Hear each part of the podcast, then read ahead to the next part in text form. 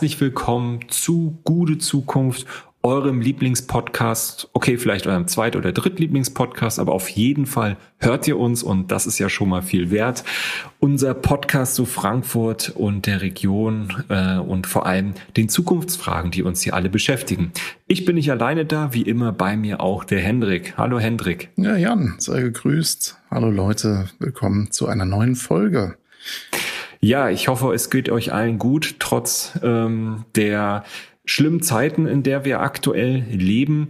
Ähm, eine gute Nachricht gibt es. Die Eintracht, Eintracht Frankfurt äh, schwimmt auf einer Welle des Erfolgs durch die Europa League und aktuell auch wieder durch die Bundesliga. Und als nächstes geht es gegen den FC Barcelona. Fallups, würde ich sagen. Also wenn da kein Weiterkommen garantiert ist, dann weiß ich auch nicht. Aber ähm, Spaß beiseite, wir haben natürlich ganz andere Themen ähm, in der Welt aktuell. Ähm, natürlich beschäftigt uns die Ukraine. Krise hätte ich fast gesagt. Nein, es ist ein Krieg, ein äh, völkerrechtswidriger Angriffskrieg Russlands auf die Ukraine ähm, mit Millionen von Flüchtlingen, die ähm, jetzt quer durch Europa verletzt, hungrig, ähm, krank ähm, und einfach äh, ja, traumatisiert äh, quer durch Europa flüchten. Und äh, von diesen sind natürlich auch schon viele in Deutschland angekommen, ähm, viele in Frankfurt, bis zu 2000 Menschen täglich. Ich habe letztens gelesen, 22.000 wurden äh, im Bahnhof äh, in der Mission äh, betreut. Also äh, viele tausend davon sind natürlich weitergezogen in andere Regionen Deutschlands, aber viele sind eben auch hier geblieben. Genau, so ist es. Also Frankfurt ist ja eine der größten Anlaufstellen, kann man sagen, für Geflüchtete mhm. aus der Ukraine in Deutschland und das muss natürlich auch organisiert werden. Also ja, dazu ja. vielleicht auch nochmal eine eigene Folge oder ein Gespräch führen in einer der nächsten Folgen. Ähm, jedenfalls gibt es etwa äh, den Stadtraum Frankfurt. Das ist ja ein Begegnungszentrum ähm, auf der Mainzer Landstraße und da wurde jetzt eine Registrierungsstraße eröffnet. Ähm, das heißt, da ist dann erstmal auch eine Anlaufstelle für Geflüchtete aus der Ukraine, ähm, wo eben entsprechend auch Menschen mit Sprachkenntnissen ähm, ansprechbar sind und erstmal so eine erste Begegnungsstätte im äh, wahrsten Sinne des Wortes vorhanden ist, wo Geflüchtete jetzt aus dem Krieg in der Ukraine in Frankfurt direkt erstmal Ansprechpartner finden können.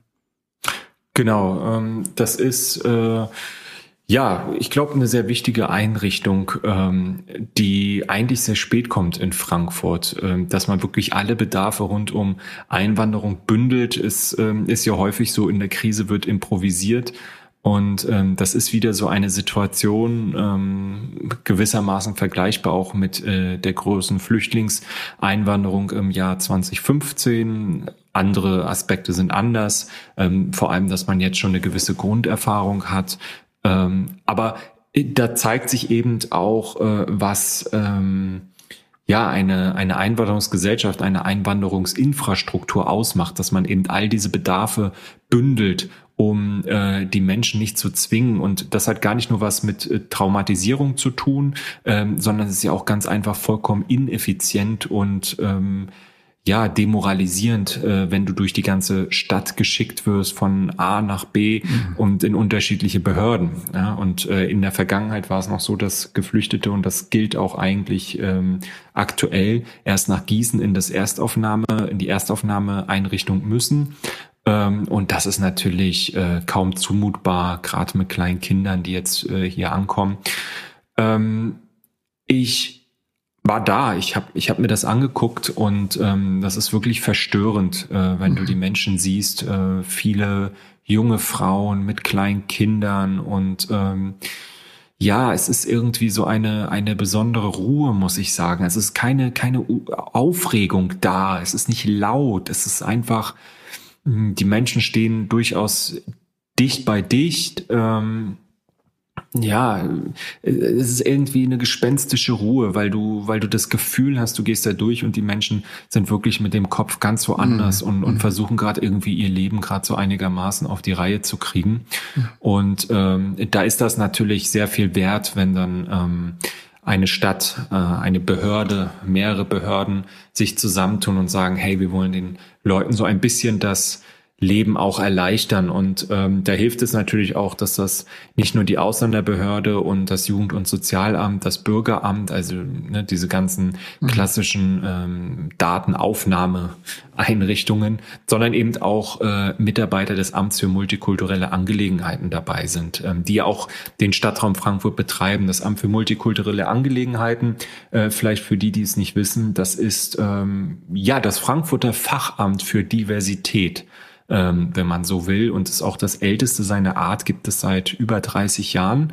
Ähm, in Frankfurt zum ersten Mal. Jetzt haben viele andere Kommunen vergleichbare ähm, Stellen. Das sind dann häufig so Einrichtungen, die ja so Stabstellen, häufig beim Stadtoberhaupt irgendwie angesiedelt. Hier ist es halt wirklich ein Fachamt mit ähm, gut 60, 70 Mitarbeitenden, ähm, die alle Aspekte von Diversität und ähm, interkultureller Kompetenz wirklich auch kompetent abdecken können, da Angebote entwickeln, viele Sprachen sprechen, Informationsmaterialien erstellen, Programme und ähm, ja, einfach mithelfen, die Stadt ähm, Verwaltung zu einer mh, mm, zu einer zu einer offenen interkulturell kompetenten ähm, Behörde um äh, ja zu entwickeln ne, wie sie dann auch zu einer Einwanderungsgesellschaft passt. Ja, das ist, also wie du sagst, auch ist ganz wichtig, so eine, eine Insel, äh, so eine Anlaufstelle einfach zu haben, die auch professioneller ja. läuft. Ich meine, es gibt ja jetzt in Frankfurt auch verschiedene Organisationen und auch Netzwerke. Frankfurt hilft zum Beispiel, genau. sich äh, den Geflüchteten, die hier ankommen, widmen. Ähm, insgesamt kann man ja schon sagen, es ist auch eine Situation, die natürlich verunsichert. Ähm, na, selbst, also natürlich die Bevölkerung, die äh, Geflüchteten aus der Ukraine, aber auch die äh, deutsche Bevölkerung, habe ich vor kurzem gelesen, dass ähm, die gesamte Situation auch hier das Zukunftsvertrauen äh, insgesamt äh, extrem mhm. beeinträchtigt. Mhm. Und ich hatte gelesen, dass jeder dritte Deutsche mittlerweile einen Weltkrieg für realistisch hält. Also ähm, das sind einfach alles Situationen, ähm, die jetzt gerade durch diesen Krieg insgesamt sehr pessimistisch stimmen. Also laut diesen Artikels äh, in der FAZ waren nur noch 19 Prozent der äh, BürgerInnen in der Bundesrepublik optimistisch, was die Zukunft angeht. Also das ähm, korreliert natürlich da auch nochmal mit den Einschätzungen in der deutschen Bevölkerung. Und umso wichtiger ist es natürlich, dass es auch ähm, Begegnungsstätten, Anlaufstellen gibt, die du jetzt skizziert hast, wo äh, vielleicht so ja gewisse Hoffnungsschimmer schon mal äh, auftauchen können und ähm, den Menschen, die jetzt hier ankommen, einfach geholfen wird und das möglichst auf einer professionellen Art und Weise. Ja, und äh, vor allem, äh, wer das schon äh, deutlich fortschrittlicher gemacht hat, war die Stadt Wiesbaden, wo genau das eben schon ähm, stattfindet. Also ähm, diese, diese Bündelung all der Bedarfe rund um, um Einwanderung. Ähm, da ist auch dann das Standesamt mit drin. Also im Prinzip hast du da in einem und demselben Gebäude, in ein und derselben Behörde ähm, von der Erstaufnahme ähm, bis hin zur, ähm, zur Beantragung der deutschen Staatsbürgerschaft alle Bedarfe gebündelt. Und das finde ich ist ein Ausdruck, finde ich, auch von Willkommenskultur. Und dazu kommt, dass dort eben auch die Migrationsberatungsstellen von den verschiedenen Trägern äh, wie AWO und anderen äh, ebenfalls mit drin sind, ähm, die dann eben auch gleichzeitig noch Beratung anbieten. Ähm, ist auch im Stadtraum gibt es ja auch eine Verweisberatung. Ähm, das ist noch mal ein bisschen was anderes, noch mal eine Stufe davor. Das ist wirklich der allererste Schritt. Aber eben auch diese Beratungsleistung äh, dann dort mit reinzubringen, mit abzubilden, finde ich für finde ich sehr wichtig.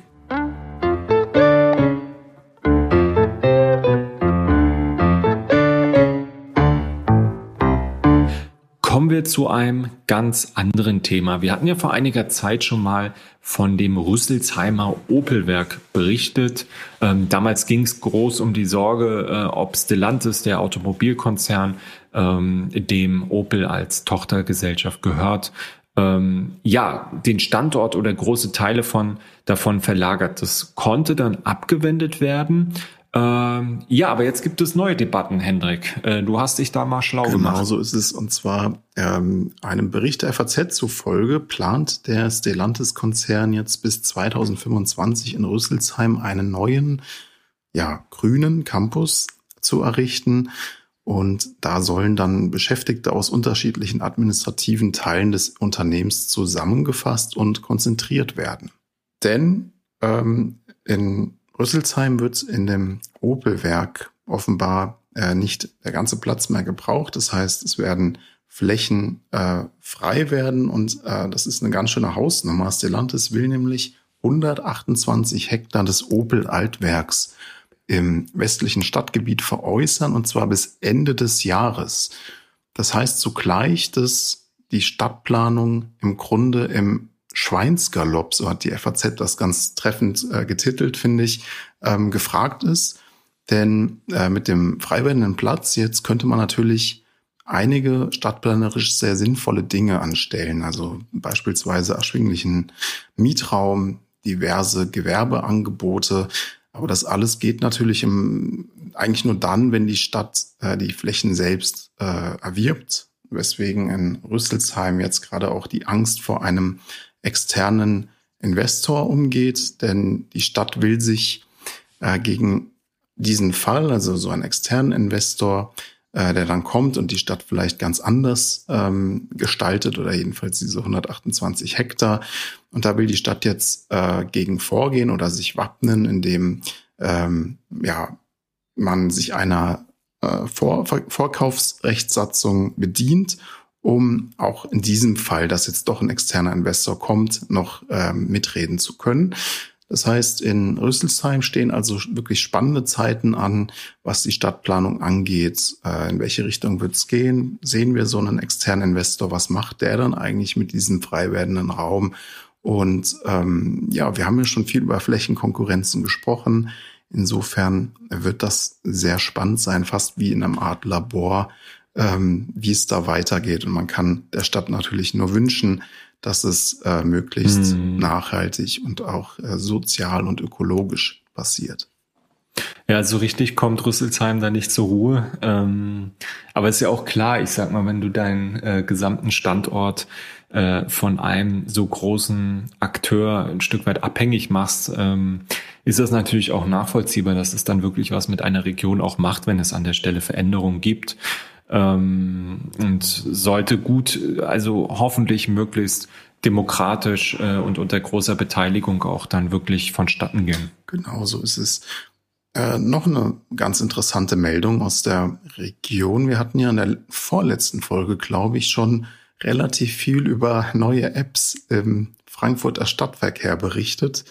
Ähm, und hier ist jetzt noch eine neue App, über die man mal sprechen könnte ähm, die ist vielleicht angesichts der derzeit so besonders hohen Spritpreise ganz äh, ansprechenswert. Und zwar handelt es sich um eine digitale Mitfahrplattform im Rheingau-Taunus-Kreis. Äh, diese äh, Plattform namens Pendler ist kostenlos, also Pendler mit A hinten, die ist kostenlos. Da schreibe ich eh mal mit A.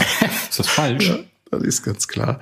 Ähm, wir verlinken euch den ähm, die Adresse mal in den Show Notes und die Idee ist eigentlich relativ einfach. Also man meldet sich da kostenlos an und dann äh, kann man äh, mit den FahrerInnen Preise fürs äh, Mitfahren ausmachen, soweit so unspektakulär. Aber es ist eben auch ein Algorithmus ähm, dabei, also der auf dem diese App basiert. Und dieser Algorithmus matcht dich dann im Grunde entsprechend deiner ähm, persönlichen Präferenzen äh, mit, mit Fahrgelegenheiten. Also jetzt zum Beispiel bist du Nichtraucher, bist du äh, gegen Corona geimpft, jetzt mal als Beispiel. Und ähm, dann bietet der dir im Grunde Mitfahrgelegenheiten an. Also extrem sinnvoll erstmal von der Idee her und ähm, auch vom, von der Nachfrage müsste da eigentlich durchaus was gehen, denn im Rheingau-Taunus-Kreis pendeln täglich 90.000 Menschen, die aber natürlich häufig, wie es immer so ist, beim Individualverkehr alleine in ihren Autos sitzen oder vielleicht zu zweit. Also es ist eine extreme Verschwendung. Die App ist also so gesehen echt eine gute Idee, um auch den Individualverkehr etwas nachhaltiger zu gestalten. Und wobei das wo, wobei ja. das jetzt natürlich nicht nach so einem übertrieben ähm, komplexen Algorithmus klingt, äh, anzuklicken, ob man, man muss ja klein nicht, nicht drauf. Aber ist doch eigentlich interessant. Weißt du, was ich interessant finde in der ganzen Sache? Da müsste doch jetzt eigentlich BlaBlaCar voll vom profitieren. Ähm, das, mhm. Ich finde, das ist ähn, ähnlich äh, interess, äh, skurril eigentlich, äh, wie das Phänomen, das von dieser gesamten Corona ähm, äh, Videocall Boom äh, alle profitiert haben, nur nicht Skype. Also mit Skype habe ich schon vor zehn mhm, Jahren habe ich mhm, schon mhm. äh, Videotelefonie gemacht, als ich im Ausland war und äh, konnte mit meinen Freunden, mit meinen Eltern und so weiter ähm, mich unterhalten und und es hat gut funktioniert. Ähm, du hast sogar den Vorteil, dass du da dich auch mit deinem Telefon reinschalten konntest.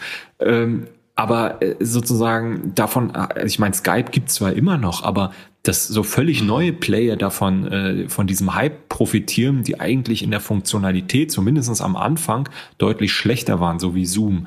Ähm, also das finde ich ja, erstaunlich. Also gerade auch. Obwohl es ja bei Skype, ja. Ja, bei Skype gab es ja auch immer einige Kritik, aber ja, stimmt, eigentlich ist das echt komisch. Könnte man, hätte man denken können, dass die jetzt voll voll davon profitieren. Aber nichtsdestotrotz wichtige Sache. Also ähm, gerade dieser ganze Einpendelverkehr. Ich meine, wir haben ja in Frankfurt haben wir fast 400.000 Einpendler und 80.000 Auspendler.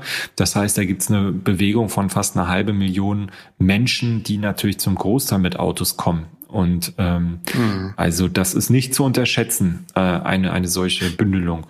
Ja, ich weiß nicht, ob es die, ich glaube, die Pendler-App gibt es jetzt noch nicht für Frankfurt. Mhm. Wäre natürlich total sinnvoll, aber es gibt sie zum Beispiel auch im Landkreis Konstanz und da gab es auch schon Erfahrungsberichte zu lesen. Also da war die Rede davon, dass durchschnittlich äh, etwa 28 Kilometer Weg gespart wurden.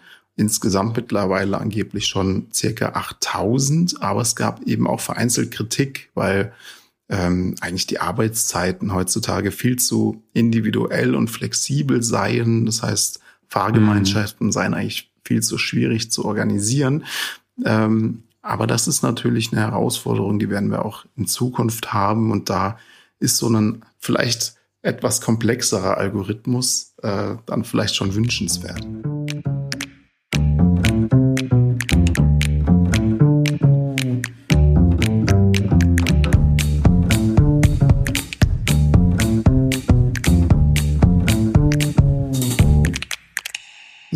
Kommen wir zum nächsten Thema. Jetzt mal ein bisschen tiefer in die Technik rein. Ich Wie du gleich so aufgeregt atmest. ich bin ganz aufgeregt. Ich habe mir das extra für dich rausgesucht, das Thema. Ich ja, weiß ja, dass du bist ein Technik-Nerd. Das muss man sagen, ja. Das ist ganz wichtig. Frankfurter ForscherInnen haben nämlich jetzt neuartige Kristalle entwickelt für den Einsatz in den Computerchips der Zukunft. Ist das nicht ja, was? Aber ist jetzt nicht so ein Weizenkristall, oder? Nee, das ist kein Weizenkristall. Aber die neue Technik soll äh, jetzt den ForscherInnen zufolge helfen, Computerchips, also nicht die Chips, die okay. du vom Fernseher vielleicht snackst, sondern Computerchips yeah. energiesparender einzusetzen. Die Technik nennt man Spintronik also nichts zu trinken, sondern setzt mhm. sich aus Spin und Elektronik zusammen. Ich glaube, man merkt, oh. dass wir, es ist jetzt gerade 23.17 Uhr, dass wir heute ein bisschen später als gewohnt aufnehmen. Wie, wie kommst du ähm, jetzt da drauf? Ich, ich weiß ja nicht, wie viele Spin Tonics du schon getrunken hast, aber äh, du bist mir ein bisschen zu albern. Dann reißen wir uns am Riemen. Also, die Idee der Spin Tonics ist es, dass quasi keine Elektronen mehr durch die Computerchips der Zukunft fließen sollen, sondern nur noch der Spin der Elektronen mhm. als Informationsträger dient. Nicht schlecht. Verstanden? Ja, so, so, nein. Kannst du es erklären? Also man kann sich das in etwa laut ähm, der Infos, die ich gelesen habe, in etwa so vorstellen. Ähm, elektronische Ströme sind immer verlustbehaftet.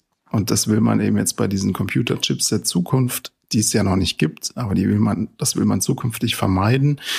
Und äh, die Elektronen sollen zukünftig magnetisch aneinander gekoppelt werden. Also Cornelius Krellner, Professor für Experimentalphysik an der Goethe-Uni Frankfurt, hat das in etwa so beschrieben. Also er sagt, man kann sich die Elektronenspins vorstellen wie winzige magnetische Nadeln, die an den Atomen eines Kristallgitters festgemacht sind und die miteinander direkt kommunizieren. Und diese Technik ist innovativ, weil diese Atome der, äh, also diese magnetischen Nadeln, diese Elektrospins, die kommunizieren direkt miteinander und äh, dabei hast du eben nicht mehr diese Verluste, die du bei den elektrischen Strömen hättest. Das ist erstmal eine extrem innovative Idee und es ist jetzt auch mhm. spannend, dass es gelungen ist, äh, diese Kristalle zu züchten.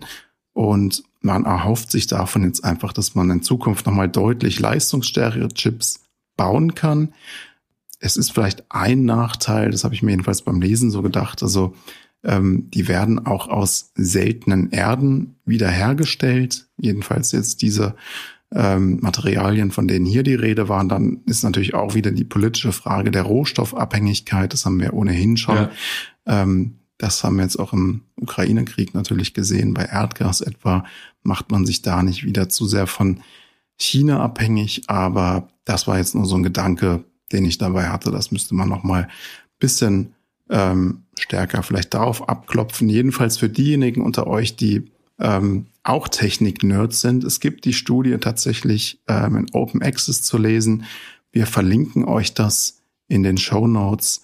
Und Jan, ich glaube, du hast auch noch ein technikaffines Thema mitgebracht. Oh ja, da geht's äh, aber nur scheinbar um Technik, denn in Wahrheit geht's um Städtebau und Stadtplanung, nämlich unsere Rechenzentren.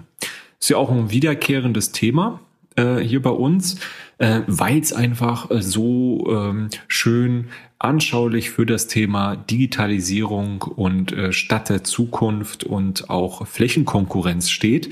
Ähm, die Stadt Frankfurt hat jetzt Wirtschaftsdezernat, Planungsdezernat ein, ähm, ja, ein, ein, ein, eine Strategie entwickelt, wo man äh, und äh, wie man Rechenzentren ansiedeln will. Ähm, da gab es ja auch in der, in der Folge mit Michael Pachmeier schon ähm, einige, ähm, ja, einige interessante Punkte dazu. Äh, jetzt soll es eben darum gehen, dass die Betreiberunternehmen, die diese Rechenzentren betreiben, die ja vor allem weiter noch nach Frankfurt investieren wollen, ähm, dort vor allem bauen sollen, wo es schon viele andere Daten Zentren gibt. Ja, also wir erinnern, wir erinnern uns mhm. mal, das stand ja genau das schon mal zur Debatte. Da gab es dann auch Vorschläge, das genau nicht zu tun, sondern dezentral zu machen, um eben die Abwärme besser zu nutzen und ähm, ja, freie Flächen und das nicht alles so zu ballen. Aber das ist nun eben die gegenteilige Strategie, ist genau äh, so zu tun. Und ich halte das offen gestanden auch ehrlich gesagt für besser. Ähm, denn äh, es ist ja jetzt auch nicht unbedingt immer schön anzusehen und ähm, das zusammen in einem Industriegebiet zu bündeln, finde ich dann doch auch äh, nachvollziehbarer. Wobei, ich habe mal vor einiger Zeit einen interessanten Feuilleton-Artikel gelesen, der äh, gesagt hätte, eigentlich sind Datenzentren die Paläste der äh, Gegenwart und der Zukunft ähm, dort, wo früher in den Palästen die ganzen Akten äh, gesammelt worden sind, die Informationshoheit bestand, das ist heute in den Datenzentren der Fall. Und das ist okay. eigentlich eine antidemokratische Entwicklung, dass die alle irgendwo an den Stadtrand verbannt werden, in schwarze Kästen gepackt, sondern eigentlich müssten die in transparente Glas Kästen ähm, für alle Menschen begehbar ins Stadtzentrum gestellt werden. Das ist natürlich ein bisschen provokativ und ähm, sicherlich auch nicht der Weisheit letzter Schluss. Aber ich glaube, es hilft schon, um sich mal bewusst zu machen, was da eigentlich für eine Informationsmacht auch äh, mit verbunden ist. Na gut, aber jetzt ist es wie, wie gesagt so, die kommen jetzt alle äh, in, in zusammen geballt an einem Ort und ähm, da geht's dann auch um Gewerbegebiete. Ich kann es ja mal sagen, für die Frankfurterinnen, Frankfurter unter euch, Sossenheim, Rödelheim, Griesheim, Fechenheim und Seckbach, aber auch im Gallus und im Ostend. Da wird es zukünftig Data Parks geben. Wow. Genau. Und nach diesem, nach diesem Rechenzentrumskonzept werden die dort eben äh, als besondere Eignungsgebiete für die Branche ausgewiesen. Ähm, ja, das heißt im Umkehrschluss allerdings auch, dass die übrigen Gewerbegebiete ähm, genau keine Rechenzentren mehr weiter beherbergen sollen in Zukunft oder keine neuen entstehen äh, können dort. Ähm, da gibt es dann einige Ausnahmen aus unterschiedlichen Gründen, aber letztlich geht es darum, auch die Vielfalt von Branchen in Frankfurt ähm, zu erhalten. Und das ist, glaube ich, eine sehr wichtige Aussage in dem Zusammenhang, mhm. denn ähm, die Stadt will schon ihre führende Rolle als Zentrum äh, der Branche in Europa behalten, aber jetzt nicht nur der Digitalwirtschaft äh, das entsprechende Umfeld bieten. Es, man, man spricht nämlich davon, dass es noch gut 75 Hektar gibt, äh, beziehungsweise gebraucht werden für die Flächen. Und ich meine, 75 Hektar, man kann sich das ungefähr so vorstellen, ein, ein Fußballfeld ist ein bisschen weniger als ein Hektar. Also wir reden hier von, boah, ich würde mal sagen, so 80 bis 90 Fußballfeldern, die noch äh, gebraucht mhm. werden, um da eben auch Rechenzentren anzusiedeln. Und ähm, ja, das wäre eine Verdopplung der heutigen Kapazitäten. Und äh, der Stadt geht es eben darum, da eine einigermaßen einen Branchenmix auch äh, zu behalten, denn da gibt es schon Verdrängungseffekt. Diese Datenzentren, die ähm, brauchen sehr große Grundstücke und haben natürlich auch mehr Kohle. Ja, ähm, die Marge ist ziemlich gut. Du hast kaum, äh, du hast kaum Mitarbeitende, die du dort beschäftigen musst. Das läuft alles relativ automatisiert. Ähm, und das ist äh, ja eine sehr wichtige Infrastruktur, für die ähm, ja Unternehmen, Menschen auch einfach bereit sind, dann auch entsprechend Geld zu bezahlen. Und ähm, ja, das, das gibt dann natürlich so eine, ja, das gibt dann natürlich auch Konflikte. Und ähm, da will der, will die Stadt eben dem Ganzen vorbeugen. Ähm, letzter, letzter Punkt dazu. Es soll ähm, noch ein weiteres Konzept geben, denn äh, jetzt ist erstmal diese wichtige städtebauliche, stadtplanerische Frage entschieden. Es ist aber noch nicht weiter spezifiziert, was das jetzt eigentlich äh, ja für die Natur und Umwelt bedeutet. Also gerade dieser ganze Energiehunger und die Emission, ähm, dazu gehört eben nicht nur die Abwärme, sondern auch Lärm, wie das quasi in eine nachhaltige Strategie für die Stadt eingebunden werden soll. Und ähm, ja, wie man das Ganze am besten nutzen kann. da gibt's dann auch nochmal umweltpolitische Gutachten, die da erstellt werden sollen. Ähm, und ja, da macht sich jetzt die Stadt dran, auch dieses Thema zu lösen, was natürlich äh, sehr wichtig ist und auch ein konsequenter zweiter Schritt sein sollte. Da werden wir auf jeden Fall darauf achten, ob das ähm, auch ja konsequent vorangetrieben wird. Also wir hatten ja schon öfter gesagt, die Datenzentren, das ist ein ganz wichtiges Thema in Frankfurt, weil die ja wirklich aus dem äh, Boden sprießen, wie Pilze, könnte man sagen. Also das finde ich auf jeden Fall hochspannend, äh, wie es da weitergeht. Ja, wir hatten eben schon mal kurz über die Spintonics gesprochen und wir wollten heute auch mal mit einem mehr oder weniger feuchtfröhlichen Thema enden. Vielleicht kennen manche von euch den Friedberger Markt oder äh, bei KennerInnen auch Friedi genannt. Bah, das habe ich noch nie gehört. Ich auch nicht. Ich habe es aber vor kurzem gelesen und vielleicht für diejenigen unter euch, denen es ähnlich geht wie uns, es handelt sich dabei wohl um einen Wochenmarkt freitags im Frankfurter Nordend und passend zum Namen natürlich am Friedberger Platz, daher der Name Friedi.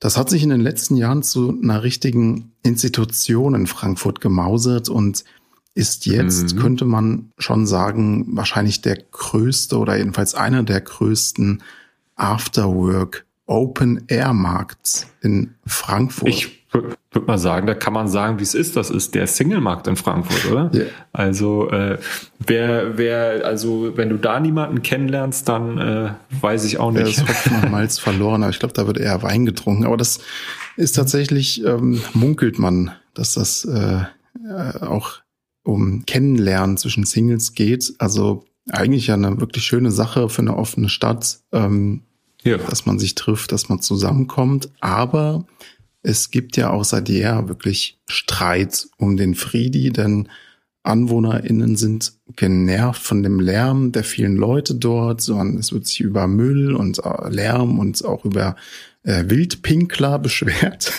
ähm, daher gab es bislang immer einen Kompromiss, nämlich dass der Markt um 21 Uhr schließt, die vielen Leute dann so um 22 Uhr durch die Stadtpolizei dann allmählich aufgefordert werden, den Markt zu verlassen und dann eben weiterziehen in Kneipen im Nordend oder nach Hause oder so.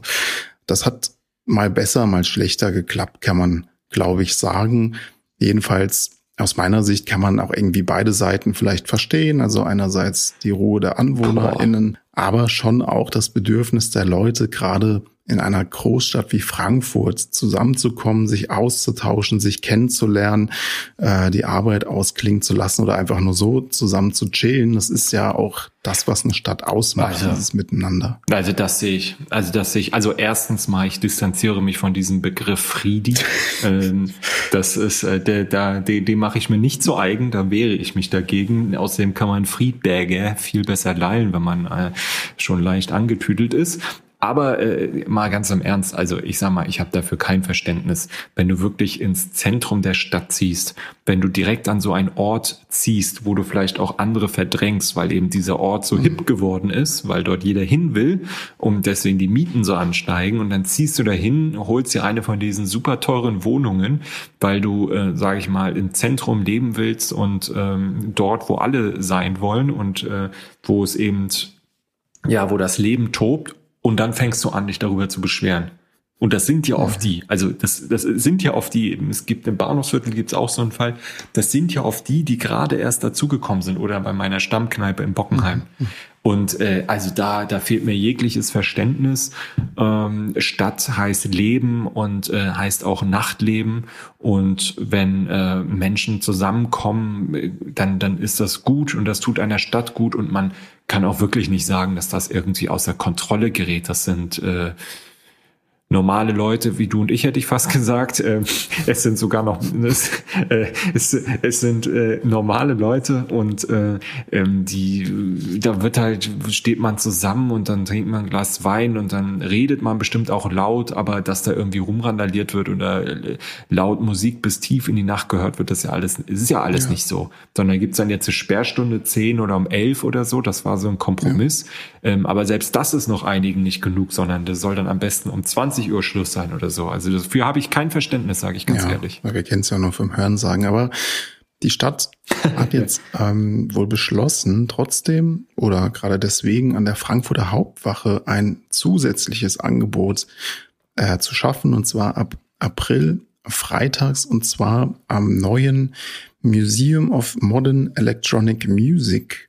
Von dem hatten wir auch schon mal berichtet. Das soll am 6. April öffnen und dann soll quasi eine Alternative zum Friedi, wie du es so schön ausgesprochen hast, in der Innenstadt entstehen. Wir kriegen hier beide echt noch ein Problem. ich weiß nicht, ob das wirklich die Friedi-Besucher äh, überzeugen wird, dann nicht mehr ähm, ins Nordend zu fahren, sondern stattdessen an die Hauptwache. Aber ich persönlich finde die Idee wirklich gut, denn wir hatten ja auch schon mal davon berichtet, ähm, dass natürlich die Frankfurter Hauptwache auch einfach abends wirklich leergefegt ist und wir da ein bisschen mehr leben und ähm, Come Together sozusagen reinkriegen wollen. Deswegen finde ich das eine ganz schöne Sache von der Idee her jedenfalls, wie es dann konkret ausgestaltet wird. Das müssten wir uns natürlich nochmal angucken oder darüber lesen.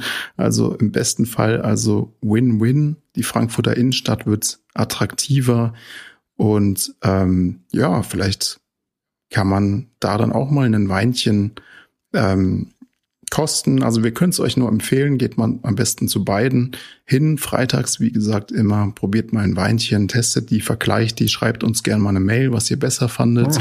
und damit ja. wir da auch Bescheid wissen ähm, und dann auch wissen, wo es besser schmeckt. Ja, das war's eigentlich, oder? Oder das war's. Gibt's da noch irgendwas?